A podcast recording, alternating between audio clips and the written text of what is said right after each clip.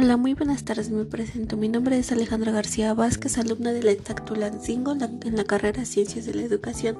Bienvenidos al episodio 5. Bueno, en este episodio hablaremos sobre dos unidades. Eh, para empezar hablaremos de la unidad 3, que como tema es la importancia de la evaluación de los aprendizajes. Bueno, para empezar, ¿qué es la evaluación de la capacitación? Bueno, es el proceso sistemático para determinar la efectividad y eficacia del proceso completo del programa de capacitación. Antes de, bueno, es importante para la toma de decisiones el antes, el durante y el después.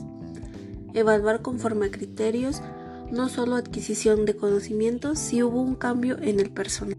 Algunos niveles de la evaluación de la capacitación propuestas por Donald son los resultados, la reacción, aprendizaje y comportamiento. El nivel 1 es la reacción. Esta consiste en diseñar instrumentos que permiten cuantificar las reacciones, obtener retroalimentación del participante, conseguir 100% de respuestas inmediatas, entre otros. En el nivel 2 encontramos el aprendizaje. El aprendizaje, entre ellos está medir la, habilidad o conocimiento antes, durante y después, utilizar pruebas escritas y de desempeño, utilizar un grupo control que no reciba la capacitación. Enseguida pasamos al nivel 3, en del cual se derivan evaluar antes y después del curso, dar tiempo para que se produzcan los cambios, usar grupo control, entre otros. En el nivel 4 se ubican medir antes y después del curso, apoyar un nuevo diagnóstico de necesidades de capacitación, repetir la evaluación las veces que sea necesario. La unidad 4 lleva por tema formación de profesores.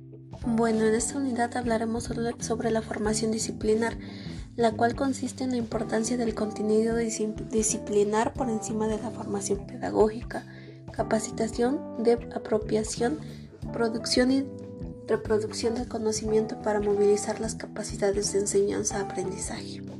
La formación disciplinar es una misión de la educación, es la reproducción del conocimiento científico como conocimiento acumulable para la formación de profesores. Implica una mirada relacionada con la apropiación del saber científico y acumulación del conocimiento. En esta unidad igual nos habla sobre la base fundamental de la enseñanza de la pedagogía y la didáctica, la pedagogía y la didáctica no son separables. El dominio disciplinario no provee las destrezas ni habilidades de la inteligencia pedagógica para la práctica educativa. Bueno, en este episodio serían todos los temas que se tratan. Son todos los temas que se tratan.